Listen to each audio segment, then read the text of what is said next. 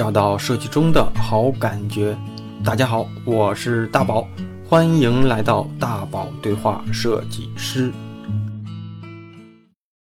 欢迎来到本周的大宝对话设计师。不知道上周的节目听完，大家有什么感受？是不是能从音频的对话里，让我们感受到一个更加立体的字体设计师左左呢？聊那些过往我们没有听过的设计案例之外，还有一部分我们躲不过的内容，就是书。我跟左左啊，都是工作十几年的设计师，我们都是一个对书有着情节的人。但左左工作室里陈列的书，却和我自己的藏书大不相同。他从世界各地收集各式各样的书，有的书啊，出版至今都接近一百年了。谈起书，这位本身不算外向的设计师，一开口就停不住了。那你觉得做字库和做字体像标志这样的带来的成就感一样吗？那肯定不一样，肯定不一样。就是标志字呢，带来成就感，它是比较快的，而且持续的时间比较比比较少一点。嗯。对吧？但是你做字库呢，因为它不断的在给你这个反馈，它是一个在时间上面跨度很大的，对吧？很长的一一段时间，而且这个呢是怎么说呢？是那个比较的比较没有外来人去评价你的一个东西，对吧？不会说有人要求你说这个字应该这样子，应该那样子，你再修改一下，完全是自发的。我觉得应该是这样子，应该是那样子的。因为你做标志字的话，会有一个是实现别人脑子里面一个想法嘛？嗯。但是我现在做的这个正文字库呢，就是实现自己脑子里面的一个想法。对，有一个大概是这样子的。就是现在在这块的工作，占你整个工作比例的多少呢？三分之一吧，三分之一。对，就还是以自己一个人在做。呃，对，因为我之前也试过，让别人也做几个嘛，我看看能不能对吧，协调起来。但是，唉，不太行。对我，我修改的这个工工作量啊，还还不如我自己做的时，就跟我自己比我做的时间还长，有的时候，嗯，但可能可能我觉得，因为是最开始嘛，如果是真的去花时间去训练，对吧？训练一些设计师去完成这样的事情，我觉得是完全可以的。但是我不太想去花这个时间成本，对吧？再去教别人，而且现在流量这么大，我如果把他教会了。他觉得他不想做了，他走了，那我怎么办呢？对不对？所以这个我是负担不了的，所以我就还是自己再去呃自己来做吧。而且自己做的成就感也蛮大的，因为从头到尾都是自己完成，到最后的时候出现一前一款自己的字库。你想想，设计师其实你从业这么久，你能拿得出一两件作品已经可以了，对吧？你看很多师很多大师其实就那一件作品啊，一直在说说一辈子啊，对对吧？我们其实也可以按照这个思路，我这一辈子做两款。大家经常提起的一个作品就可以了，对吧？我没必要说，我非常着急忙慌的，我这十几年我发个一百款，做到最后的时候都是垃圾，我干嘛呀，对吧？我没有必要。就是还是挺那种是那种匠人设计师哈。啊，也不是匠人，现在匠人不是骂人的吗？那最起码在设计这领域里，我认为他还是。其实我就想把这个，因为。自己感兴趣嘛，又比较擅长，就别浪费这个东西嘛，对吧？别浪费这个东西。而且汉字对于我们，就说说大一点，汉字对于我们整个文化来说，都是挺有意义的一个一个文化符号，嗯，对吧？像我们整个亚洲圈，其实受汉字的影响非常非常大。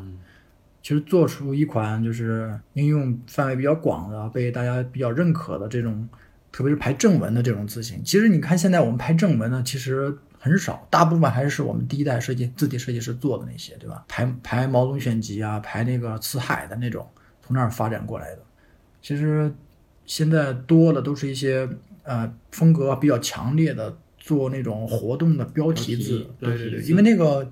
一个是盈利比较快，因为你想想做娱乐节目，它本来钱就多，对吧？第二个就是比较好卖，需求比较多，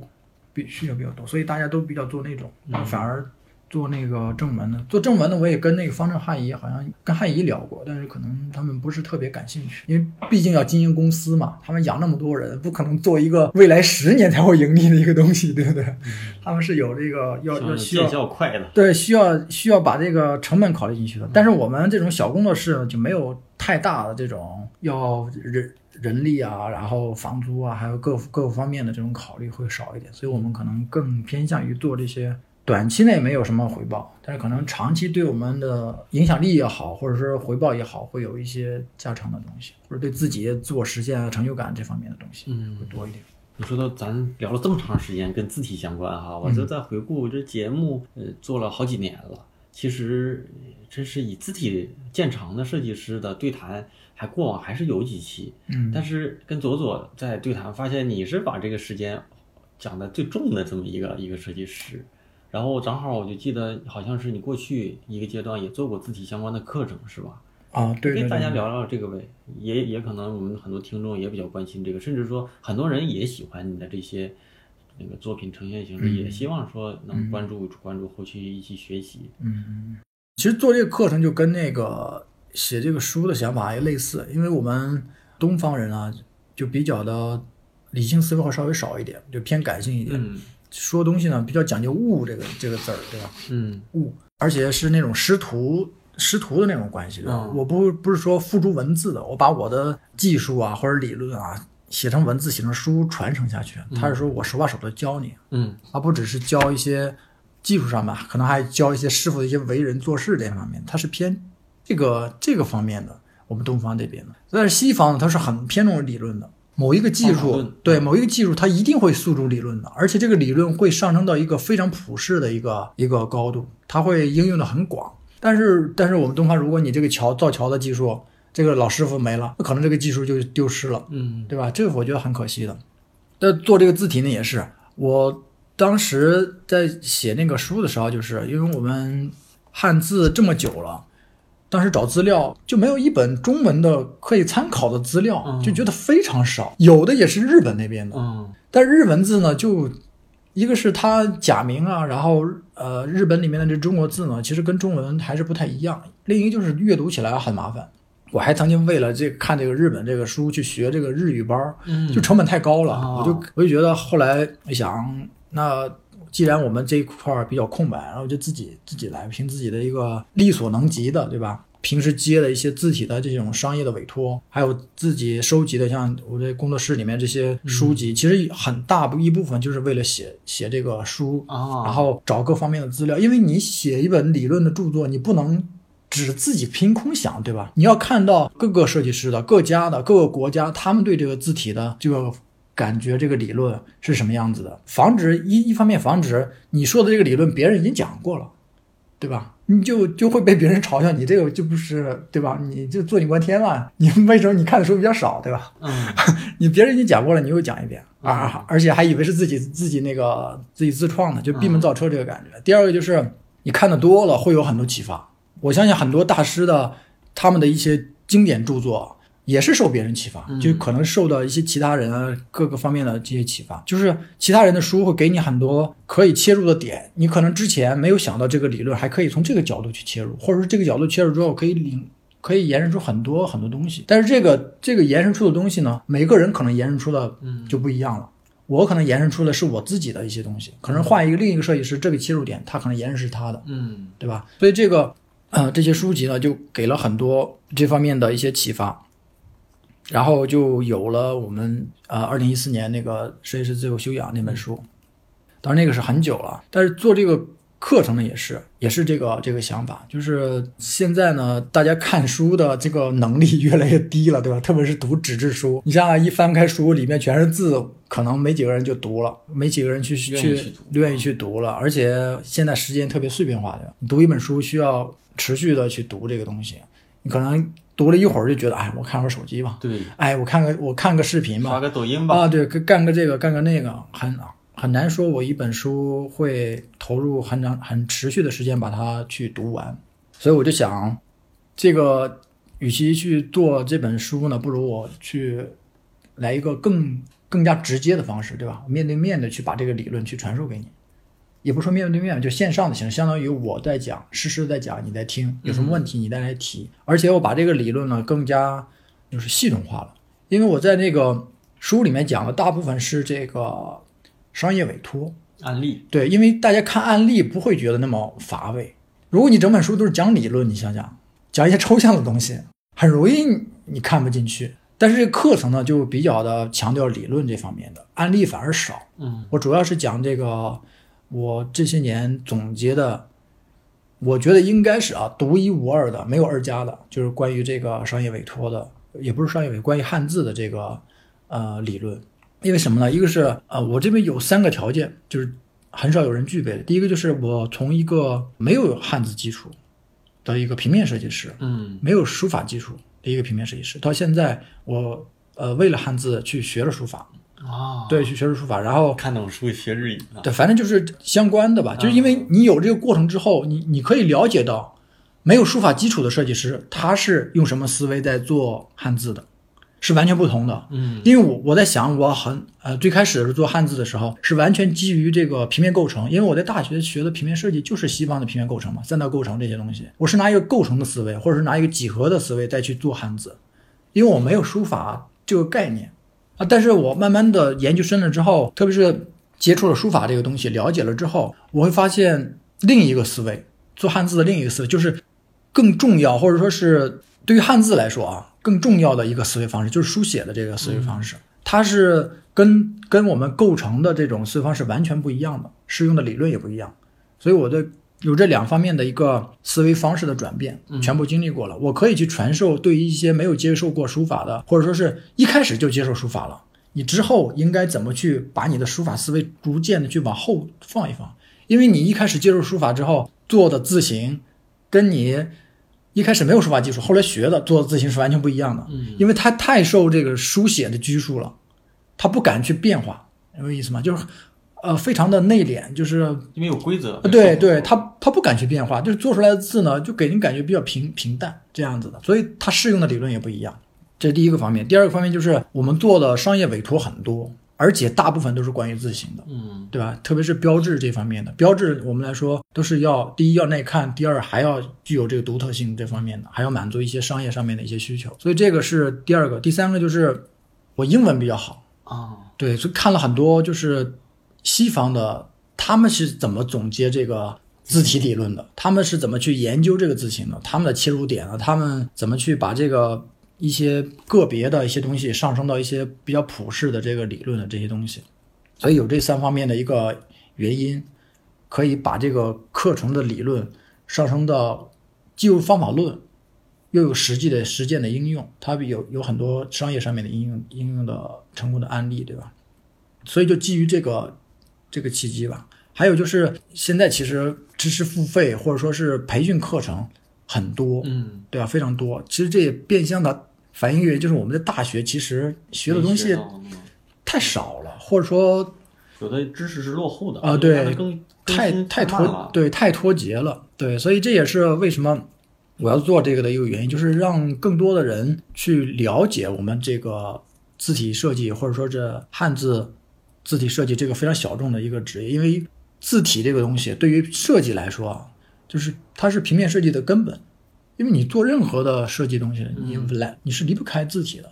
对吧？你打一段文字，你打一个一个任何东西，就算你拿一个图放上去当一个海报，你总会有一些文字在旁边去做做装饰也好，做一些解读也好，对吧？信息嘛，对，这也是很重要的。但是我我发现了很很大的一个问题，就是大部分设计师其实对字体并不是很了解。一个很常见的问题就是，为什么英文用起来比汉字要好看，嗯或者说要好用？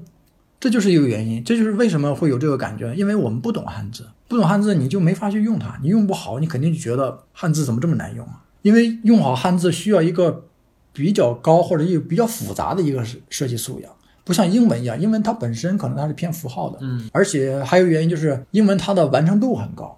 字库的可选择性很多。汉字来说呢，我们汉字因为我们设计本本来就发展的年数比较少嘛，所以汉字还处于一个比较初级的一个阶段。嗯整个字库呢完成度不是特别高，可选择性也比较低。现在好一点啊，所以说呢，用起来一个是需要的素养高，第二个就是限于我们汉字字库的本身的原因，导致我们汉字可能用起来比较比较比较难。但如果你了解的话，其实其实有很多用汉字用的登峰造极、漂亮的不行的那些作品，但是是很很少数的，很难很难说大部分设计师都能够说你拿跟那个跟西文一样拿起来一摆，哎就还可以。嗯那汉字真的不行，汉字讲究的东西太多了，这也是开这个课程的一个原因，就是想把我的一些就近十年吧总结的这些经验啊、理论啊，传给一些就是真正感兴趣的人。因为我这个课程并不是说，并不要求要报很多人，对吧？就对人数有限制，因为人数太多的话，就是可能交的作业我也点评不了。嗯，如果你想五百人、一千人交一千份作业，我这怎么看呢？对吧？看不了，看不过来。特别是你每个字都要都要去点评，因为你做一个字之后，我要去点评，我是很细致的在在点评这个事情。比如你的曲线呐、你的结构啊，还有你的什么风格，都要去调。有的时候一节我其实每次讲课都拖堂拖很久，就是因为我太想去分享我就是总结的这些经验。我觉得嗯一个是我觉得很这些经验呢是值得去学习的。第二个就是分享出出去之后，这个经验才会有有这个意义，对吧？特别是分享一些想学的一些。我的那个经常说嘛，招生的时候就说，就只传给有缘人。就如果你只是你不感兴趣，你千万别学，对吧？特别是像那个那个老舍里面，我经常说老舍里面那个有个小说，就讲那个有一个耍耍那个红缨枪特别好的，他就每天每天夜里面月黑风高的时候，自己在院子里面耍一趟，但是他从来不传人。就是觉得自己的宝贝，对吧？他自己独享就可以了。这个其实我有一点这个这个私心，但是没有那么私。我不想独享，我还是想分享给一些志同道合的人。当然我，我不会想说我全部像写书一样，我把它写在书里面，所有人都能看。我这些理论我不会写在书里面，这就是一个私心。我不会想把这些特别特别高价值的信息。对，或者我真的是总结的非常怎么说呢？你看过之后，你就会有那种醍醐醍醐灌顶的那个感觉的那种理论。我把它变成一个非常大众的一个理论，写在书里面，给所有人都能看。我并没有这么这么伟大，对吧？没有那种，我还是有私心的，就不会写在书里面。我就挺好奇，这课程之前也做过吗？那这一个周期是多长时间？做过四期，啊做过四期，报一次这一个只是大概是两个月左右吧，两个月，左右，多长时？一周几堂？一周两两节课，两节。对，每节课大概两个小时左右。嗯，都是晚上，因为设计师加班挺多的嘛，就是都是晚上九十点钟的时候，就有的时候讲着讲着就十一二点了。因为你讲的时候，有时候你讲尽兴了，或者你讲的时候，特别是评评论作业的时候，就学生就算我限制人数也是挺多的，像百八十个人，你每一个都要点评一下的话，其实还是花挺长时间的。现在因为要写这个新书嘛，就把这个课程停了，就是要另安排时间了，因为做这个课程，你要持续的两个月不做其他事情了，我就是就真的是基本上全部在做这个课程，因为批改作业、留作业，想一下这个准备。针对这这一批学生，因为每一次课程会根据这个学生他整个的这个怎么说呢水平去调整一下整个授课的内容。嗯因为如果这个这这一批学生大部分都是零基础的，会稍微的把理论的部分放在稍微是后面一点，或者稍微的降低一点点这种特别高深的或者说是特别难理解的这种理论方向。如果大部分都是偏大家设计技术都挺好的，把那些作品发过来之后，我看了完成度都还可以的，就稍微的只讲那些比较高品位的那那种理论，对吧？一些比较低的那种基础知识呢就不讲了，因为大家都应该都都已经掌握了，对吧？嗯，就这样子。好吧，我觉得先可以聊一聊，就是我印象我印象当中哈、是在你的这个书里面，好像是呃某某个某某一篇里面提到过，你说你受日本的那些设计文化那影响比较大，哎可以聊聊吗？就是比如说是怎么样一个，嗯，对，刚刚开始的时候确实受影响挺大的，但是现在我觉得好像我越来越不觉得，了，也不是看透了，现在我觉得这日本设计看透了一些，就好像全都是那个风格，因为可能是看腻了吧，对看腻了，看的多了就看腻了。对，因为怎么说呢，就是后来我就看西方的多一点，因为大部分设计的经典理论啊都是西方传过去的。日本它也是西西方翻译了很多西方，你像《idea》这杂志，基本上都是很很多很早期的，全部都是全篇的介绍西方的理论，对吧？他们其实也经历过一个拿来啊，然后翻译啊，然后转化成自己，这是日本特别强的地方，就是这样子。他很擅长把别人的文化拿过来变成自己的，变成自己的，但是这个自己的呢，好像又跟原来的有联系，但是又不太一样，就是很很很厉害，嗯这方面很厉害。但是现在我觉得看的多了之后，我就觉得日本的，并不是说它不好啊，嗯就越来越觉得像一个杂杂交的，就近亲相交的，就是包括他们的那个语言不也这样吗？啊，对，就是一个中国文化跟呃西方呢不太正宗的交合在一起的。如果我们中国再去学的话，就好像一个表哥跟一个是吧表亲这样子来去结合，总感觉生不出太高级的东西来，所以我反而会觉得，要么就是呃去学习西方的，要么就是发展我们自己的，因为我们很我们东我们中国是很擅长发展自己的东西的。你要说很擅长，我也觉得是这几年吧。早些年，就比如说有一个话题，我曾经也想过哈。你说，嗯，我们谈到日本设计，我们能想到日本设计的风格是什么样哈？不管它是不是东方的还是中国的，但是现代啊，现代这个就就就近些年的中国的不同领域的设计，其实你不好说中国是什么样的设计，中国风。我的意思不是说这个呃设计啊，我说整个整个历史下来，对吧？我们都是。以自己的文文化去影响别人的，对对对对，并不是说我吸收别人的文化，然后别人影响我，然后我再去怎么样，都是一个自我发光发热的一个过程，对吧？所以我觉得我们应该是发挥这个这个特长，或者说是我们已经遗忘的、被我们抛弃的特长，因为我们经历五四运动也好，就觉得我们中国文化都是糟粕啊，或者怎么样，一些古文这些东西。那现在来说，我觉得应该回过头自省一下，对吧？把我们以前很擅长的这些东西，自己去发展一些自己的理论，嗯，对，像我写的这些书也是。自己本土的人经历的这些东西，以本土的眼光去审视这个汉字，这样子发挥出的理论，比你看西方的、看日本的要亲切、要好接受，而且更更有用。对，更有用、更更实用一些，也是啊，这个，哎，对这个原因，我都已经忘了。我们最开始这个问题是啥？要的就这感觉。最开始那那我我想问一下，那你现在你有没有自己比较崇拜的这种？这种专业的设计上的一个偶像，有肯定有。就补充两句，刚刚那个那个话题，就是现在也会去看日本的设计，并不是说我觉得现在觉得它怎么样了就不去看，当然也会去看，就是说不会那么把它放在一个特别高的位置了。对，不会把它放在一个特别高的位置，就当做一种设计风格来看。因为日本的设计，我觉得看多了，其实真的就是那种风格的，都是那种风格的。嗯，然后特别崇拜的话。有一个就是德国的字体设计师，包豪斯那会儿的，叫那个杨齐乔尔德。嗯，对，他是我非常怎么说呢？我认为啊，比较理想的一个字体设计师的一个状态。哦，他最开始的时候，他是参加了那个就是新，就是相当于西方新字形的一个文化运动吧，像这个 New Typography Typography 这个这个运动，就是把一些比较古老的衬线体，嗯，变成我们的比较现代的。无衬线体，比如说偏几何的 future 那种字形的，那那种字形很几何感的那种字形的，他是经历过那个阶段，然后后来因为这个这种偏构成感的字形呢，特别像俄罗斯的那种构成主义嘛，他就被被那个被那个那个希特勒对吧？叫什么法西斯也好，是法西斯吧？应该是啊，被法西斯定性成文化布尔什维克，就给抓起来了。对，后来就后来经过辗转之后放出来之后，他就。逃到瑞士了，逃到瑞士之后，他的风格就变了。嗯，因为瑞士那个地方，一方面是跟他经历有关系啊，另一方面是跟那个他的市场的需求有关系。因为瑞士那个地方，他好像不太需要这种特别新的这种这种风格，他还是偏古典的那种风格。特别是他进了那个企鹅出版社之后，看到了很多经典的老书，他就被那种那种那种审美，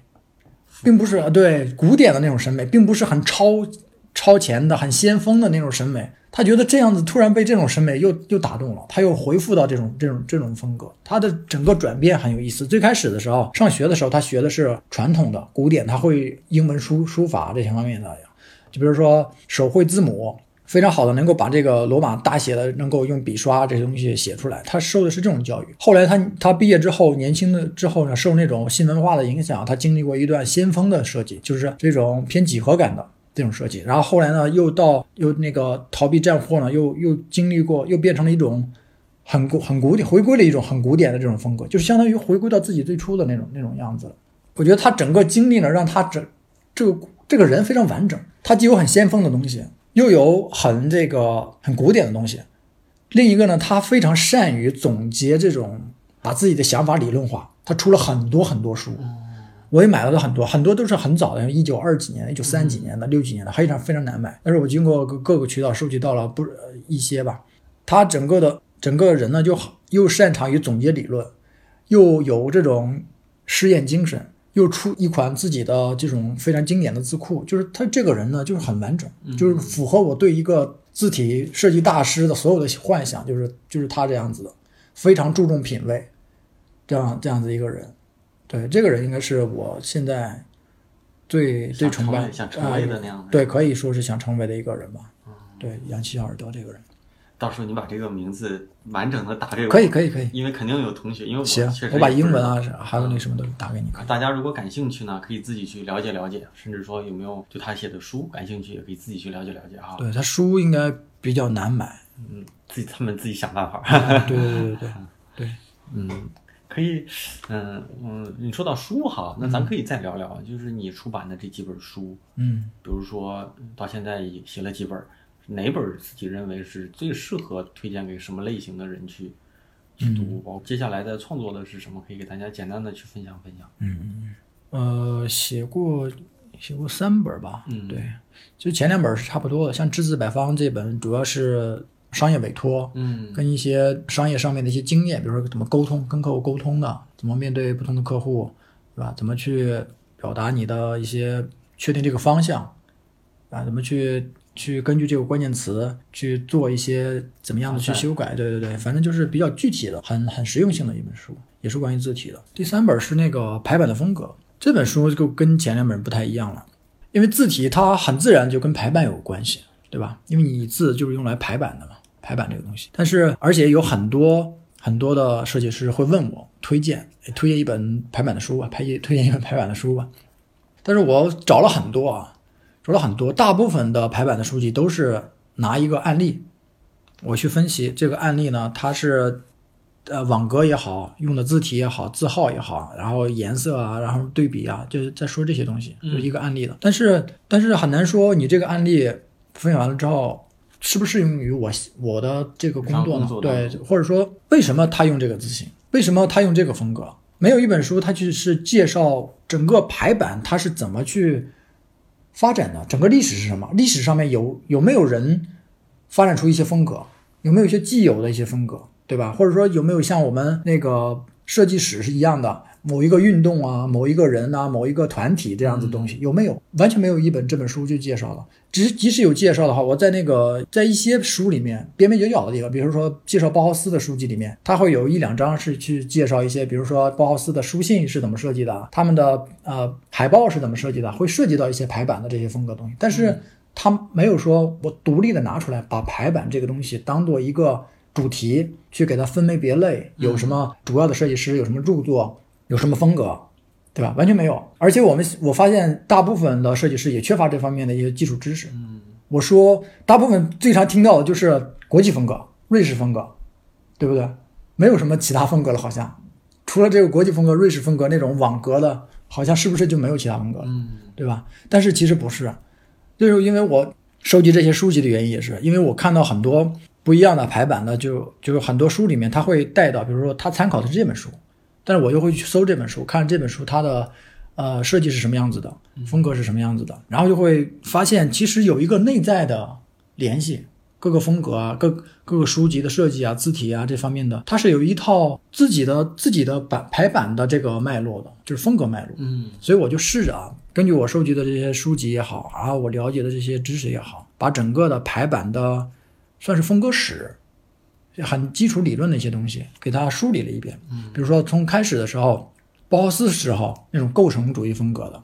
然后到那个古典风格的，然后到那个瑞士风格的。对吧？然后又到到现在的这种新丑风，就是以这种违反之前所有排版理论为为规则的这种排版风格，就是整个的把它梳理了一遍，比如它出现的一些代表设计师是谁，谁发起的，或者说是谁在里面，他的作品最具有代表性，他写过什么书，或者说你了解这个风格，你需要去读什么书，然后他整个风格的特点是什么，嗯他用用不用网格，他的网格跟我们平常了解的瑞士风格这网格是不是一样的？你像古典风格的网格跟瑞士风格的网格是完全不一样的，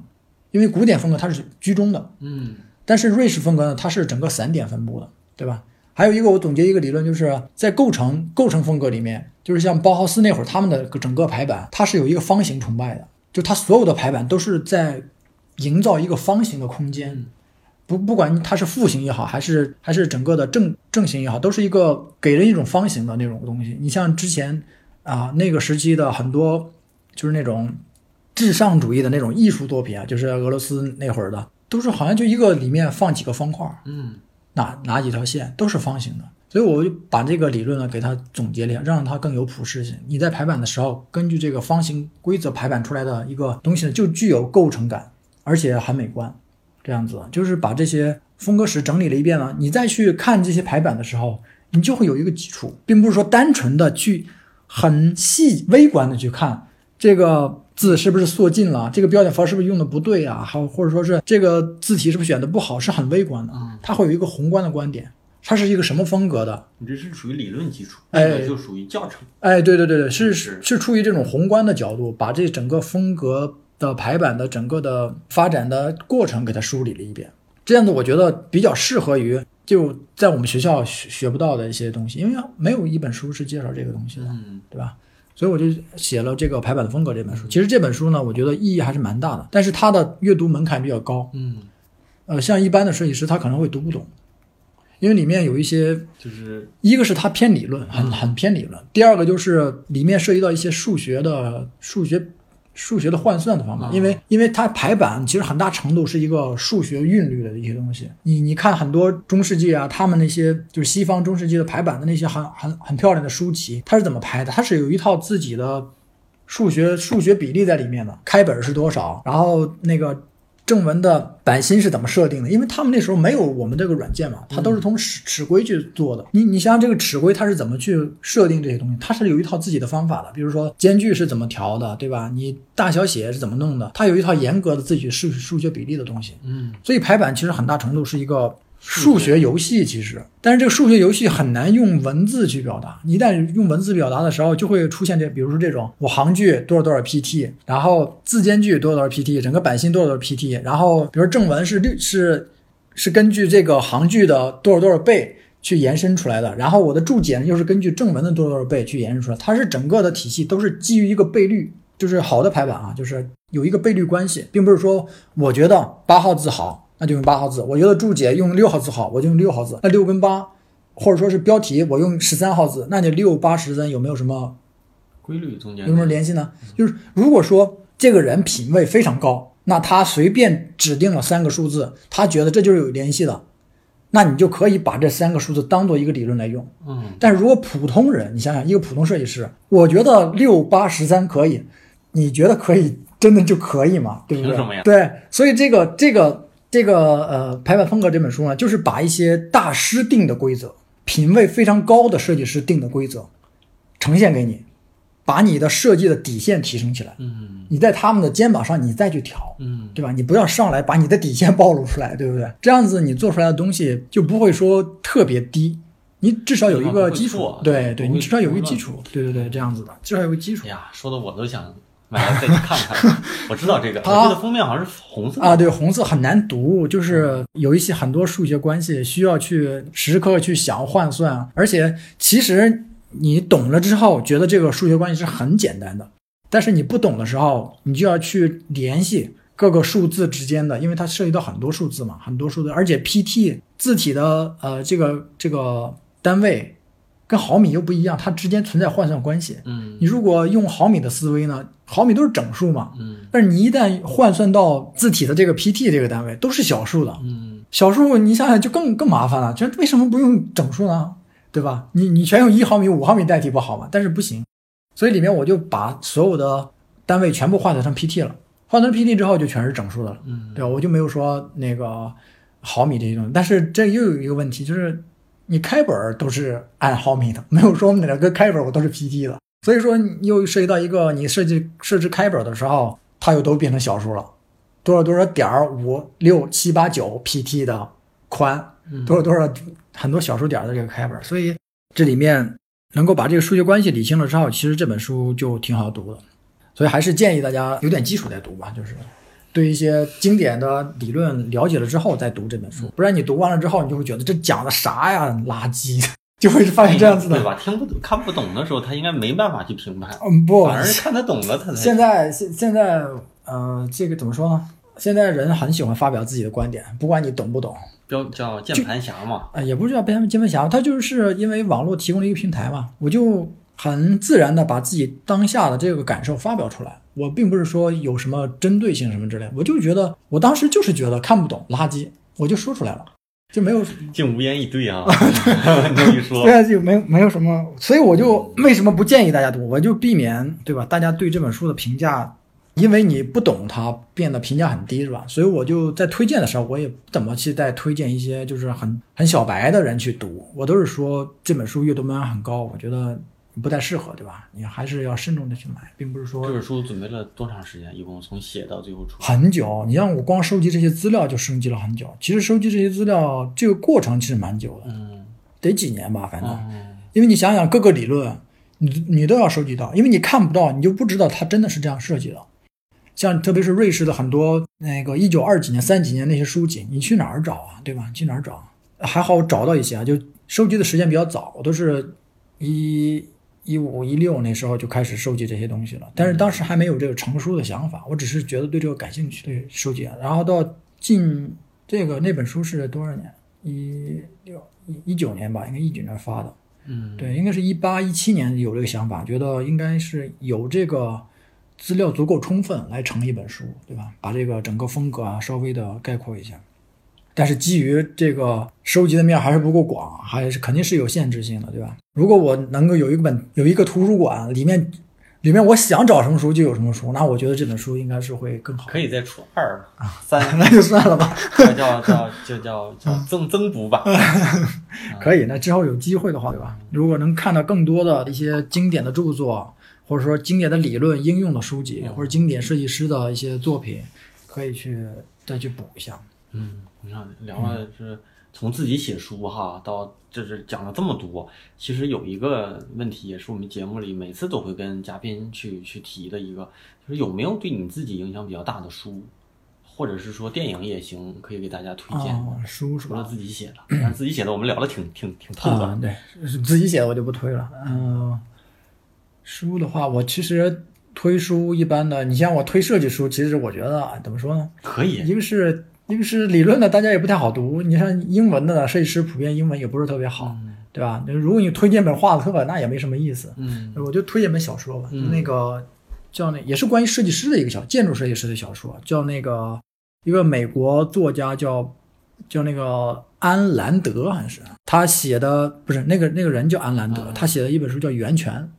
这本书是一本小说现，在能买得到买得到，买得到很厚啊，特别厚，源泉，对特别厚查一查。对对对对，他是讲了一个建筑设计师，非常有天分的一个建筑设计师。但是呢，他有一个宿敌，就是一个很没有天分，但是很没有天分的建筑设计师。但是他没有没有道德体现，经常剽窃他的作品。啊，然后，然后这个建筑天才的建筑设计师呢，又因为他非常坚持自己的设计理念嘛，设计的很多东西都很怎么说呢，很很很先锋，然后导致很多客户不认可。嗯导致这个人非常潦倒，但是他依然坚持。反正就是很多讲这个这个人的经历吧，怎么去奋斗啊，怎么去，里面有很多跟客户来来往往的，还有跟同行来来往往的，嗯还有自己的生活啊这方面的，怎么去成立自己的工作室，自己工作室又怎么倒闭，到最后怎么又去工地搬砖，然后就 到最后呢，结果怎么样？结果成名了吗？结果就还是他他肯定是成名的，他有名声在外，因为他这个人在建筑界是一个奇才。那市场不认可他呗？对，专业这是一个是一个是同行嫉妒他，啊，就觉得他太天才了。如果我们同行都认可他的话，我们就没生意了，我们做不出他那样子的东西来。第一个，第二个就是他这个人恃才傲物，啊也不是说傲物吧，就是我就给你，你爱喜欢不喜欢。啊，那就艺术家型设计师那种。对，反正就很怎么说呢，就很，但是他又不是那种很艺术家的，就是很理性。他对自己自己比较认可的人，还是很悉心去讲述这个东西的。但是对一些特别觉得一看这个人就跟自己可能，我即使给他讲了，他也不会认可的这样，他就直接就就这样的，你爱怎么就当一个完成任务，完成了就可以了。所以故事其实我觉得虽然很厚啊，但是我看的时候津津有味的，就很很快就看完了。嗯结局我就不说了啊，大家自己去看吧。嗯，这样好，大家可以去搜一下，叫源泉啊。啊，对，源泉，对，回头我查一下，会把这个名字到时候推送给大家。对。节目听完了，我是大宝啊。大家可能看不到，我跟左左面对面坐在一起聊起书来的时候啊，他的眼睛是放着光的。他跟我分享书籍带给他的快乐，也跟我分享这些书背后的一些故事。那希望大家也能找到自己的热爱，专业之外给人分享的时候，眼睛里也能放射光芒。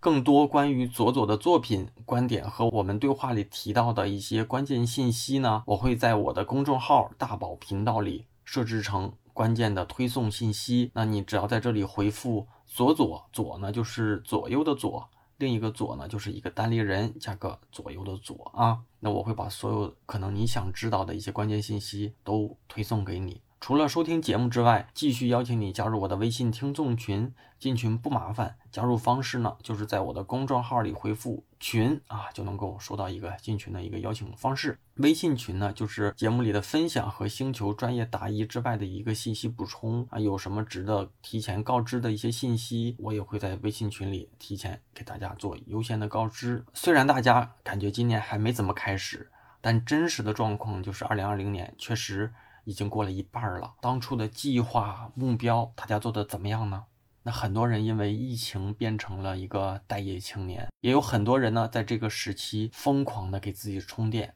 所以啊，这个时代投资自己，让自己变得更有竞争力才是王道。我也在今年花了更多的钱买书和买一些线上的课程，以及呢。跟更多领域的前辈们交流，向他们去学习，真是感觉到自己呀，这一年多来变得越来越通透了。那我呢，经营这个星球一年多，那我经营的感受就是啊，一批同学每天来这里打卡，来感受我是怎么看待不同城市、不同领域、不同认知阶段的设计师提出的问题，他们打卡我的每一条回复。和每一条建议也打卡我每天的自省反思跟遇到的一些观点，在星球里我给大家答疑，我也进行每日的反思。我认为呢，这是一种自我的重建，就像我前几天写的一段星球话题那样，就是我每天保持输出，因为有思考才有进步。那我现在保持每天的两条更新，对自己呢是一种。规则建立也让我呢会更敏感的看待身边的观点、信息、人和事。当然呢，有人关注他向我提的问题是否得到了他期待的答案，那也有人关注我的思考、书籍、知识跟推荐。总之呢，用你适合的方式在这里和我一起进步，就没错了。还是诚意的推荐给在职业路上有困惑的年轻设计师，还有呢，就是大宝对话设计师的。忠实听众，加入方式还是老方式啊，在我的公众号“大宝频道”里回复“归队”，就能收到一个弹出消息，扫码就能加入了。虽然是付费社群，但现在一定是进群最合适的时间。我每次都会重复，就是种一棵树最好的时间是十年前，第二好的时间呢就是现在。当然，只有进群的老同学才真的知道这里有多大的价值。好哈，讲了这么多，那作为。这期节目的结尾，再次感谢一下打赏的同学们，推荐大家在我的公众号里打赏，那这样便于我统计和在节目里做口播的感谢啊。那第一位同学台啊 T A I，下一位同学是 Cold Water，再下一位同学上一期读过了，是文本 Oneber 啊 W N B R 啊，还有一位同学老朋友易云龙，下一位同学是八大明啊，还有一位。啊，美其必读的冬雨已逝哈，那好吧，那咱们本期的节目差不多就到这里了。咱们每周三晚上的十点钟左右，网易云音乐、喜马拉雅、苹果播客、站酷、荔枝、蜻蜓等主流的音频平台会同步的更新啊。在你习惯的这个音频平台下面，在听完之后，欢迎看到大家的反馈跟感受，大家的每一条留言我都会看，嘉宾也都会看。那咱们就下周再见吧啊！拜拜。Now I'm a fat house cat, losing my soul.